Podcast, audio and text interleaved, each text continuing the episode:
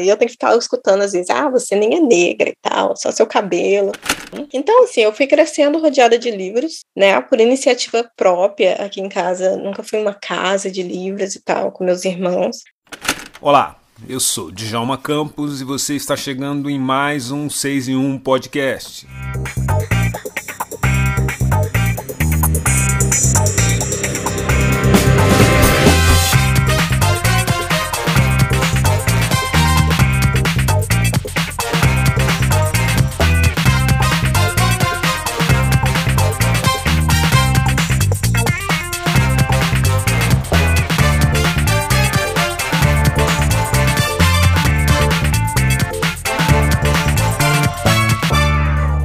Tradutora e escritora, e no ano passado lançou o livro A Secretária de Satã, seu romance de estreia que saiu pela editora Rocket. Como tradutora, ela assina versões em português de obras de grandes escritores negros, e recentemente traduziu o livro Em Busca de Mim, a ótima autobiografia da atriz norte-americana Viola Davis. Aliás, o 6 em 1 Podcast está preparando um episódio especial sobre o livro de Viola. A nossa conversa neste episódio do 6 em 1 Podcast é com a escritora e tradutora Karine Aline Ribeiro. No papo, a gente fala sobre paixão por óculos, tradução de livros de autores negros, que aliás se tornou a marca registrada de Karine, e falamos também sobre redes sociais e o caso de racismo que a escritora enfrentou em um shopping em Minas Gerais. E coincidentemente, ela passou por algo muito semelhante ao que aconteceu com meu filho na loja Fast Shop do Shopping Pátio Higienópolis de São Paulo e eu prometo falar sobre esse assunto em outro episódio aqui do 6 em 1 Podcast. Karina explica que desde o começo de sua carreira buscou o caminho de traduzir autores negros. Ela também avisa que prepara o lançamento de dois livros para os próximos anos. O 6 em 1 Podcast orgulhosamente abre alas para a escritora e tradutora Karine Ribeiro.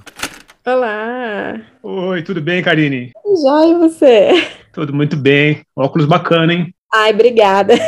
Muito bacana. Eu sou apaixonado por óculos e seu óculos é bem legal. Ai, que bom! Eu adoro óculos também. Aliás, eu gosto dos bem grandões.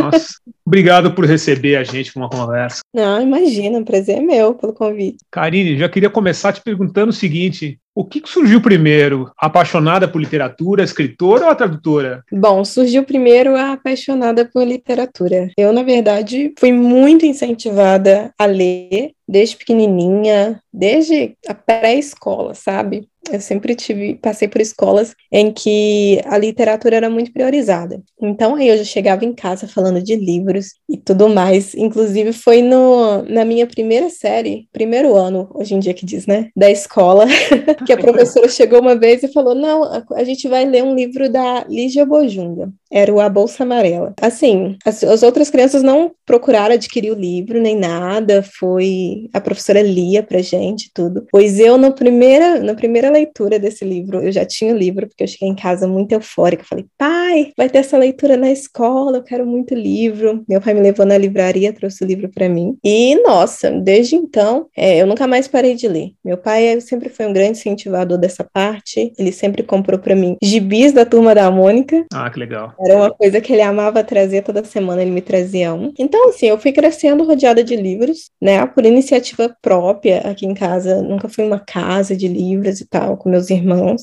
né, isso veio mais comigo. E aí eu comecei assim, fui lendo muito, fui sendo super leitora, e sempre tive isso dentro de mim, porque eu escutei também na escola, mais ou menos nessa época em que a gente leu A Bolsa Amarela, eu escutei de uma professora que, olha, você escreve bem, por que, que você não pensa em ser escritora futuramente? Nossa. E aí isso ficou na minha cabeça, e aí eu comecei a escrever para valer dos 11 para os 12 anos. E quando eu falei, nossa, quero realmente, é uma coisa que eu gosto, eu me acho uma pessoa criativa, eu vou escrever. E aí comecei e nunca mais parei. Você é de qual cidade? Eu sou de Ribeirão das Neves, Minas Gerais, Minas do Gerais. ladinho de Belo Horizonte bem na região metropolitana.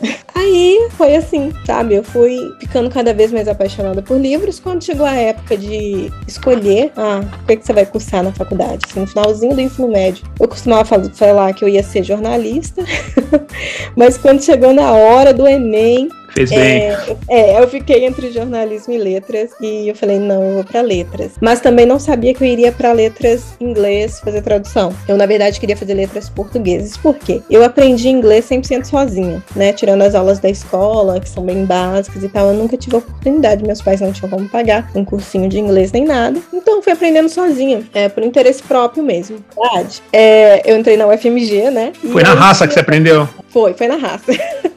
e aí, quando eu entrei no UFMG, tinha essa questão, porque o UFMG é completamente introdutória para todas as línguas que você escolher, exceto o inglês. O inglês você já tem que chegar com uma fluência, as aulas já são ministradas no idioma e tal. E eu olhei aquilo e falei, eu não sei se eu dou conta, sabe? Porque realmente eu nunca tinha tido educação formal em inglês e tal, eu achei que eu pudesse ficar para trás. É, mas minha mãe chegou para mim e me incentivou, falou, não, por que, que você não vai no inglês? Em vez de você fazer letras português, vai para letras inglês, vê o que, que você acha. E aí eu falei, então eu vou para tradução, porque eu queria trabalhar com livros, né? Desde que eu me apaixonei por literatura, eu sempre falei, não, eu quero escrever e eu quero, se for ter uma profissão fora da escrita, eu quero trabalhar com livros. Então aí eu fui e me apaixonei, entrei no mercado editorial como revisora, no mesmo ano em que entrei na faculdade, 2016, é, e desde então nunca mais parei, realmente me descobri na tradução, né? E é uma coisa que eu consigo conciliar, consigo continuar produzindo meus livros e traduzo ao mesmo tempo, então para mim foi uma coisa assim que caso, sabe? Karine, me corrija se eu estiver errado. Vou olhar aqui Não Tão Branca, da Jessica Fawcett, Sangue Dourado, da Namina Fona, A Jornada de um Escravo Fugitivo, do Frederick Douglass, Agora que ele se foi, da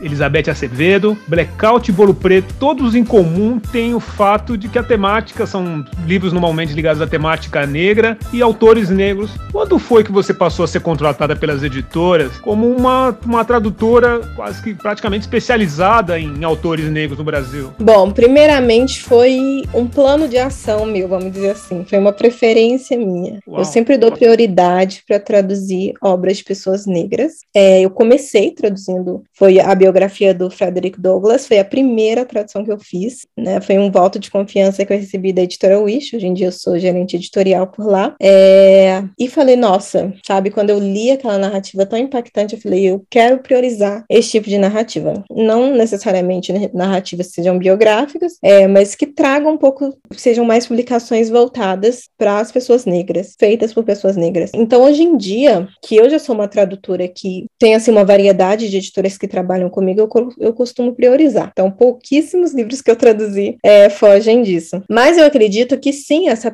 essa publicação que foi a primeira é, do Frederick Douglass, ela abriu muitas portas para mim, sabe? Eu acho que quando você traduz um livro que é muito impactante, as pessoas começam a ouvir falar de você, sabe? É, e depois de um tempo, foi mais ou menos no início da pandemia, teve uma tradutora muito importante aqui no Brasil, que é a Regiane Vinarski. Ela traduz o Stephen King aqui para o Brasil. Ela abriu uma mentoria é, para tradutores, mas voltada para tradutores negros. Ela não é uma pessoa negra, mas ela quis porque o mercado tem pouquíssimas oportunidades já para tradutores e para tradutores negros, né? Como a gente bem sabe, infelizmente, é triste falar disso, mas é verdade, a gente tem menos ainda né? oportunidades. Né? Pouquíssimas. É, e aí eu entrei nessa mentoria com ela, né?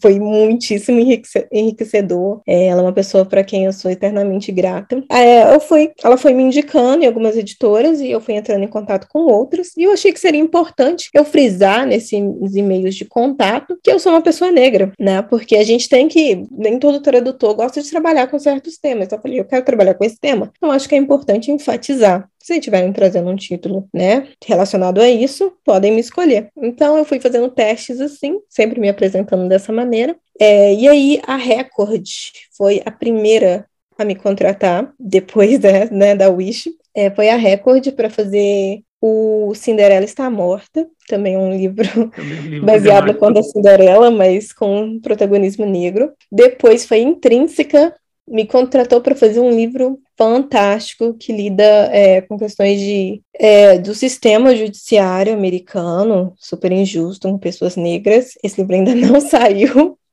né? E assim eu fui fazendo. Então, eu acabou que ficou assim para mim. A Record traz muitos livros com essa temática. Hoje em dia eles estão trabalhando muito com isso. E acabou que eu virei referência lá dentro. Então, a maioria dos, dos livros, né, que são protagonizados por pessoas negras, são escritos por pessoas negras, geralmente vem para mim alguma das etapas. Manda para Karine. Manda para Karine, isso, a Rafaela que é editora-chefe de lá, costuma fazer, falar isso. Ai, queria que você se multiplicasse para você poder trabalhar em todos os livros com a gente. Né? Infelizmente não é possível, mas eu procuro também abrir portas para outros profissionais negros que eu estou sempre indicando. A gente tem que ter essa variedade dentro do mercado, né? Mas eu acredito também que a gente não tem que trabalhar somente com esse tipo de livro, né? Eu, essa é uma outra crítica que eu faço. Apesar de ser uma escolha minha, é, eu vejo que é muito limitado. Às vezes você é um profissional,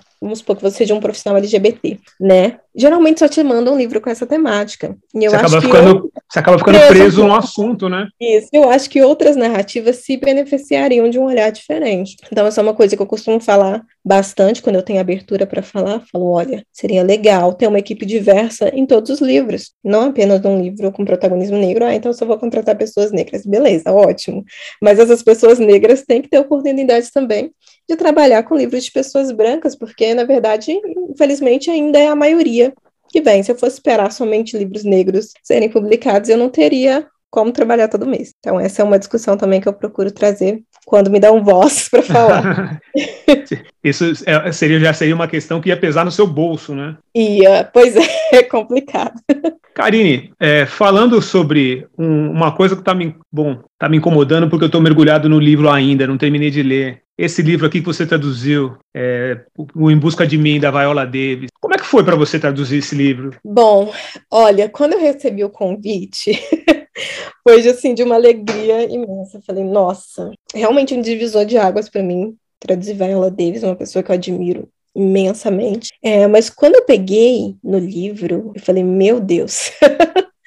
porque realmente é muito forte, é muito intenso, toca em várias feridas e eu confesso que eu me senti sufocada em vários momentos. Eu acho que é uma narrativa que nem todo mundo está pronto para entrar, né? A gente vê a pessoa uma artista super bem sucedida e a gente não imagina por tudo que ela passou, né? E ainda mais eu acredito que quando é contado pela própria pessoa, é, adquire um outro tom, um tom mais visceral, mais próximo da gente. E nós que somos tradutores, né? A gente é como se fosse um segundo autor. Então, é uma narrativa que me afetou tremendamente. Isso que eu ia te falar, Karine. Muito. Tá pegando ainda para mim, entendeu?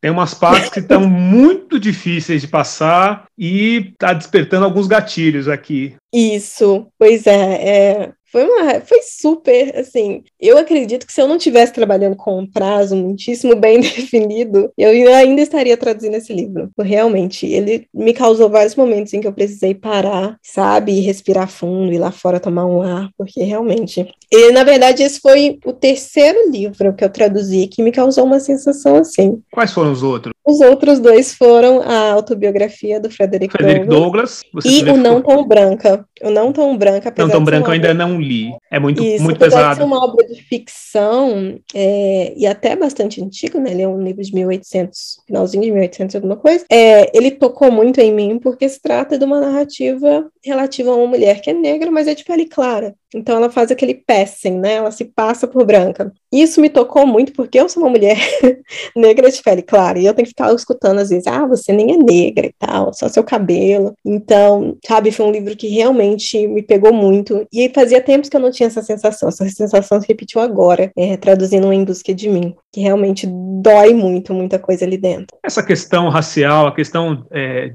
você falou do color, agora tem esse nome, né, colorismo. Eu cresci sem essa definição mais técnica de colorismo. Eram só negros e negros mais claros, negros mais escuros, mas ninguém falava. Tanto que esse podcast se chama 6 e 1 justamente por isso. Porque as pessoas diziam que depois que passava das 6 da tarde, era tudo preto e não se discutia mais isso. Então, por isso ele ganhou esse nome. Mas essa questão sempre pegou para você, a questão racial, apesar de é, no Brasil as pessoas negras e pele mais clara, como você falou, às vezes são tem, tem um certo tipo de, de, de, alívio em relação a um cara como eu que são, tem a pele bem escura. Sempre pegou isso para você? Olha, sempre pegou. Por quê? Eu acredito que começou no ambiente aqui da minha casa. Porque eu tenho um pai de pele muito clara, filho de de, um, de um homem negro retinto e uma mulher branca daquelas de ver as veias. Nossa. Então ele veio um negro de pele claríssima, e minha mãe já é uma negra retinta, então aqui em casa saiu cada um de uma cor. saiu meu irmão extremamente retinto, e eu sou a pessoa mais clara da casa, né? E eu cresci lidando realmente com essa questão de, de ser invalidada, sabe? Das pessoas falarem, não, é só seu cabelo. E também toda a questão do cabelo, né? Como a gente bem sabe. Hoje em dia eu ostento meu cabelo do jeito que eu quero, mas eu cresci sofrendo alisamento no cabelo, que eu acho que é uma questão que, obviamente, vai deixar a gente mais branco ainda, e passar mais, né? Despercebido percebido. Então, sim, sempre foi uma questão que me acompanhou, sabe? Porque eu cresci, passei a minha vida inteira ouvindo isso, que, ah, não, você é clara, é, se você não me falasse que você é negra, eu nem ia ficar sabendo. Já escutei isso N vezes, né? É, eu acredito que a nossa a luta é a mesma, claro, mas obviamente que isso me dá certos privilégios dentro da sociedade, né? Uma pessoa mais retinta vai passar por outros tipos de situações, é, talvez mais pesadas do que eu, do que as que eu sofro. É, mas com certeza eu já sofri tudo quanto é tipo de preconceito preconceito por conta disso. Acho que especial por conta do meu cabelo. Né? Agora eu tô com o cabelo curtinho assim. Ele tá, tá mais um, um Black Power relativamente é. grande, bem bacana. Exato. E aí eu até contei isso um pouquinho. Eu dei uma palestra sobre leitura sensível na Bienal de São Paulo, mês passado. E eu comentei essa questão, que eu fui a uma livraria, uma rede de livrarias aqui, bastante famosa, inclusive aqui no estado, para ver alguns livros que nos quais eu trabalhei e estavam chegando na livraria. Eu sempre tenho esse hábito, eu gosto de ir lá ver, apesar de que eu recebo os livros em casa, mas eu gosto de ver na livraria. E nesse dia em questão eu fui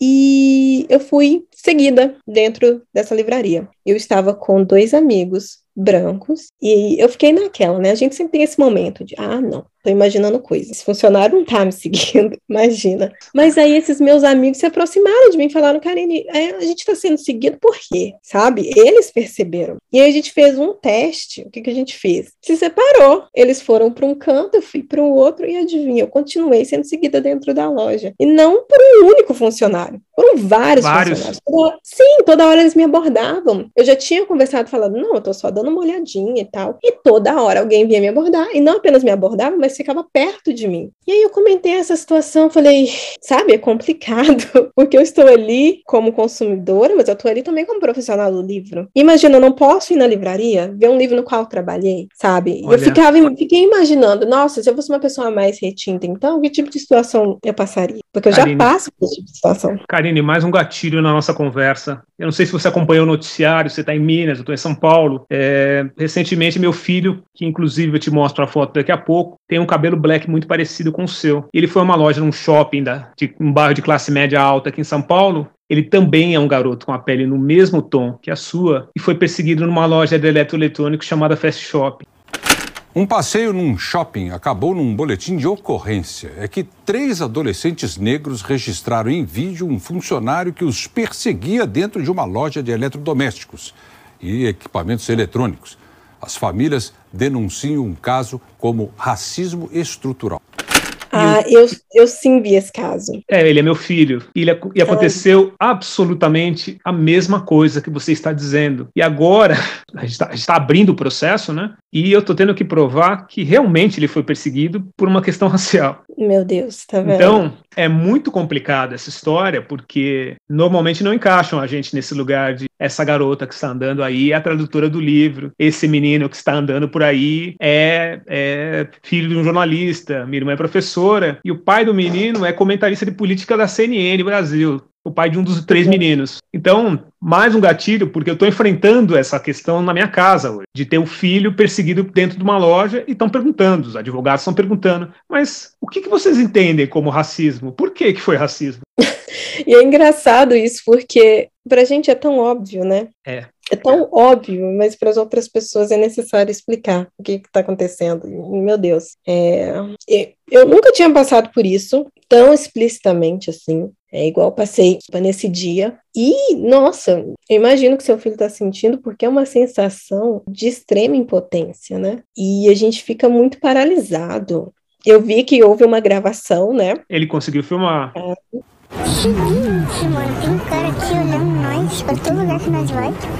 Então vamos ficar olhando, mano. eu não tive nem essa reação de gravar, né? Eu tive um, um meu amigo que estava do meu lado, ele ficou muito irritado, ele queria falar com o gerente. Eu falei, não, sabe? Eu fiquei muito sem reação, porque a gente não espera, apesar, a gente escuta casos assim todo santo dia, mas a gente não espera que aquele nesse dia você vai ser seguido, você vai ser questionado, por que, você está nesse lugar. E, nossa, independente se eu trabalhei no livro ou não, eu tinha o direito de estar na livraria. Eu tenho o direito de entrar numa livraria e ver os títulos estão ali, eu tenho o direito de entrar em qualquer lugar, em qualquer loja, né? Então a gente se sente muito invadido e muito invalidado. Você chegou a pensar, você chegou a pensar em abrir processo, como eu estou fazendo? Então, é uma terceira pessoa que não estava comigo no dia, na verdade mora em São Paulo, uma amiga muito próxima minha. Eu cheguei em casa e contei para ela o que tinha acontecido. Ela ligou para essa livraria, falou com o pessoal da gerência, e essa pessoa da gerência falou com ela assim: Olha, pede para ela passar aqui.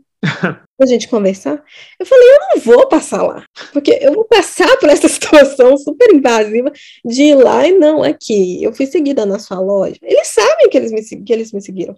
Inclusive, nesse dia, eu sei que não tem nada a ver, mas eu sou uma pessoa que costuma andar muito bem arrumada. Eu estava extremamente bem arrumada. Era um shopping também aqui de, de, de Belo Horizonte. É um shopping de classe média alta. Eu estava de acordo, sabe? Eu sei porque que eles me seguiram. Sabe. Eu era a única pessoa negra na loja. Não tinha uma outra pessoa negra, só tinha eu. Vem lá, eu ainda reparei no dia, eu falei, gente, quando eu, tô, quando eu tava assim, é, será que estão me seguindo mesmo? Eu fui reparar as outras pessoas brancas na loja, totalmente livres, para abrir livro. Aliás, se eu, se eu ver um livro no plástico e pedir para abrir, eles não abrem para mim. Eu já fiz esse teste mais de uma vez. Agora, uma pessoa branca, ela vai lá na livraria, ela tira ela mesma o livro do plástico, como ela está no direito dela, ela não vai ser questionada. Então, eu sei bem o que aconteceu ali. Né? Garoto que eu tô falando é esse aqui, eu não sei se você consegue ver. Dá para ver? Dá, dá para ver. Olha o cabelo. É, o tom de pele também bem parecido com o meu. É, pois é. Então você imagina, você, você, imagina não, né? Você viveu isso e sabe exatamente o que é. Então está nesse processo e,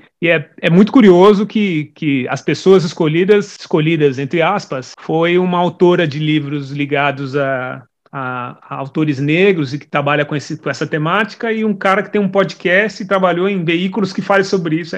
Chega até a ser curioso, né? Chega mesmo, de fato. Karine, mudando um pouco do, o nosso, nosso assunto, eu estava aqui é, é, fazendo a minha liçãozinha de casa para conversar com você você, obviamente, já falou que além de tradutora, você é escritora. Você lançou recentemente seu livro, é, é, seu livro de estreia, que é o, que é o Secretária de Satã. Isso. O Secretário ele saiu ano passado pela Rocket Editorial, foi o primeiro livro da Rocket, que é uma editora pequenininha, mas que eu conhecia é, a editora-chefe, que é a Cláudia Lemes, é uma autora bastante proeminente de, de livros de suspense policial, né? E ela ficou sabendo que eu já sabia que eu escrevia, mas ela ficou sabendo que eu tinha esse livro. Já estava com ele pronto? Sim, ele já estava pronto. Na verdade, o secretário ele foi escrito quando eu tinha 17 anos. Então, eu passou todo esse tempo na gavetinha, esperando que eu sempre falei, olha, eu queria muito que o secretário saísse, mas eu achava que ele era um livro complicado. Eu queria um Por... editor que eu realmente confiasse. Por que, que você achava ele complicado? Por que, que ele é um livro complicado? Porque eu sou uma mulher escrevendo terror e horror. Sobre terror. Sim, eu acho que a maioria das pessoas ficam, ah, inclusive é o tipo de resenha que eu recebo. Ah, não, uma mulher escreveu isso, não acredito. Então, eu falei, olha, esse é um livro bastante polêmico, bastante pesado, que eu escrevi quando eu era adolescente, e eu sempre adorei esse livro, sempre achei que ele tinha que ser o meu primeiro, apesar de eu, né, como eu falei, eu escrevo desde os meus 11 anos, então antes de secretário vieram muitos livros, vieram outros livros depois, é, mas eu sempre achei que ele tinha que ser o primeiro. Só que eu ficava, tá, eu não quero lançar sozinha, fazer uma, uma publicação independente, porque eu acho que eu não tenho é, a capacidade de editar esse livro de uma maneira que ele vai ficar legal, sabe? Eu queria realmente um olhar profissional sobre o livro. Então, quando a Cláudia veio e falou, olha, eu vou abrir uma editora e queria muito dar uma olhada no seu material, eu falei, olha, eu vou deixar, porque a Cláudia realmente é uma pessoa na qual eu confio, eu sempre admirei como profissional, como autora. É... E aí veio o feedback positivo, ela falou, olha, eu queria muito que o seu livro fosse o primeiro livro da nossa editora, né? E aí eu confiei 100% nela no processo, né? O livro foi editado, foi editado até bem rápido, coisa de um mês, porque realmente estava pronto, né? E saiu. É, e é um livro que vem me dando muita alegria, porque, né, ele ganhou o prêmio Abest de, na categoria de romance de terror, que é um prêmio bastante importante para a gente dar. Isso, com um prêmio bastante sério. E, nossa, concorri com outros livros excelentes, então fiquei muito extasiada e me abriu muita porta, né? Porque o que aconteceu foi, eu lancei secretária, mas eu não falava muito de secretária nas minhas redes, assim. Por quê? Principalmente no Twitter. Timidez, o que que é? É, sabe? Quando você vê todo mundo divulgando seu próprio livro, aí eu ficava. Ah, eu só tenho escutado falar bem do seu livro. Eu não li ainda, mas só tenho escutado falar bem do seu livro. Felizmente, é, recebi muito feedback positivo, feedback negativo é minoria. Sempre alguém que não gostou, mas eu acredito porque não se identifica com o gênero, né? Um gênero bastante específico. A maioria das pessoas que gostam do gênero gost, gostou de secretária. É, mas enfim, eu não, não, falava muito do assunto, principalmente no Twitter, que é um lugar onde eu tô mais hoje. É que sempre eu falei de, de questões mais profissionais, do lado da tradução e tal. Então eu não falava do assunto. Só que aí, quando é, a secretária foi semifinalista do prêmio, eu falei por lá. E aí todo mundo me conhecia, né? Os outros profissionais do mercado editorial, todo mundo me conhecia como tradutora, ninguém sabia que eu escrevia. E aí ficou todo mundo, nossa, você escreve e tal. E aí foi numa dessas que a editora nacional, eu já trabalhava com eles, né? Já tinha traduzido para eles, falou: vamos fazer uma reunião, vamos conversar um pouquinho é, sobre o que você escreve e tal. E eles deixaram as portas abertas para mim. Ah, que bacana. É, isso. E aí, mais para frente, alguns meses para frente, eu fui agenciada, né? Eu tô na Increase agora, que é a minha agência literária. E assim que eu fui agenciada, a Nacional já falou: não, a gente quer fechar com você. E compraram dois livros meus. Com e depois eu ganhei. Que, que já estão prontos ou você está escrevendo? Não, eles não estavam prontos. foi, foi em novembro do ano passado, eu fechei contrato com eles e a gente simplesmente falou: não, a gente quer dois títulos seus. Agora, quais você ainda vai definir? Você ainda vai definir o, o, o que você vai produzir. Mas... Isso, na verdade, já, um deles já está pronto, né? E o outro está em fase agora de construção. Mas pelo menos um deles já está pronto, deve ficar pronto aí no, no primeiro semestre do ano que vem, já deve sair. Então, assim, Secretária foi um livro que abriu inúmeras portas para mim, sabe? Foi, apesar de ter saído numa editora pequena e tal, nosso alcance é bem limitado, mas foi um livro que realmente abriu muita porta, muita coisa mudou para mim desde que Secretária saiu. Você falou de Secretária do alcance pequeno, de uma editora pequena, mas é curioso, né? Eu vejo que você é uma pessoa muito, muito ativa no Twitter. E o, o Twitter, as redes sociais, são um, um bom meio de divulgar a, a obra de um, de um, autor, de um escritor, mas eu ia te perguntar também se eles são um bom meio de você é, conversar e ter feedbacks das pessoas que, que, que acompanham o seu, seu, seu trabalho como escritora? Ou é um, um ambiente muito ácido para ficar ouvindo essas críticas diretas que vêm? Como que você, você recebe isso, principalmente no Twitter, Bom, que é eu, corrosivo? É.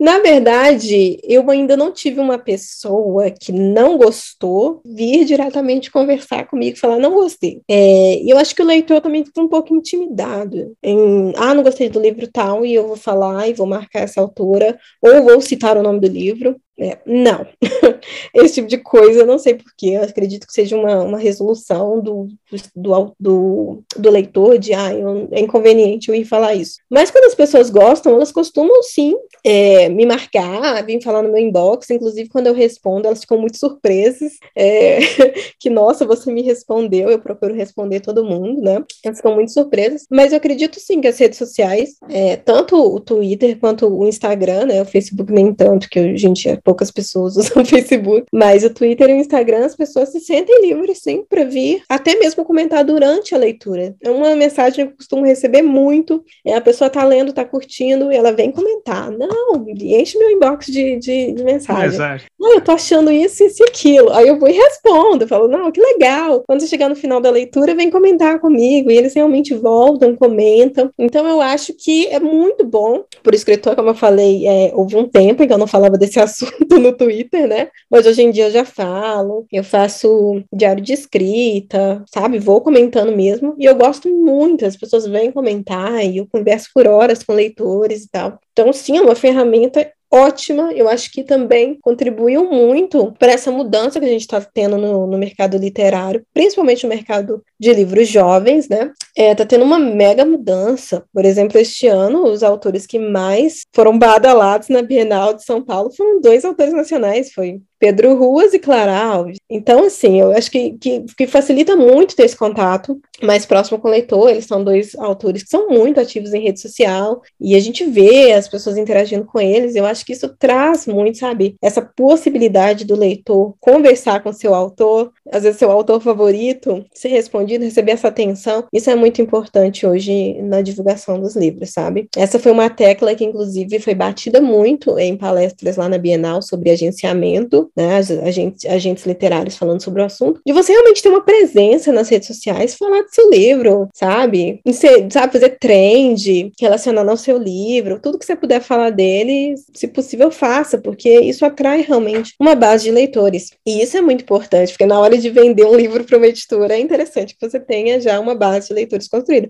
Eu não tinha, como eu falei.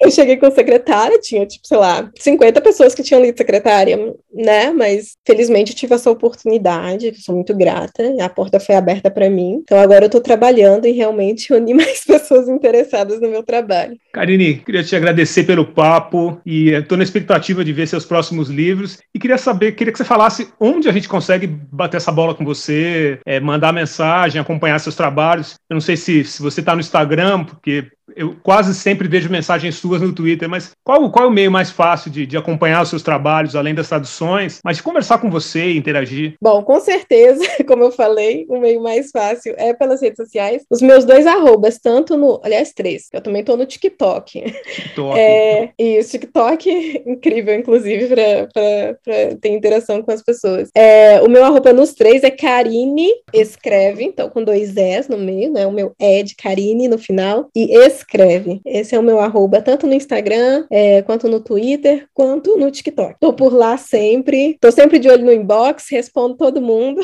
tô sempre muito aberta para falar é, de livros no geral, falar de, de, escrita, falar de tradução, tô super aberta por lá. Legal, queria te agradecer pelo papo e, e que já queria já meio que cavar uma vaga para falar com você quando o seu próximo livro sair, porque vai ser um, vai ser um grande momento, assim, né? Um momento ah, esperado, ah, não só por você, mas por mim também, que tô torcendo bastante bastante aqui pela, pela chegada do seu segundo livro. Ai, muito obrigada. Vai ser um prazer voltar aqui. Foi um prazer hoje. Adorei o papo e com certeza eu vou adorar voltar. Muito obrigada. Obrigado você. Um grande beijo. Até mais. Beijão. Tchau, tchau.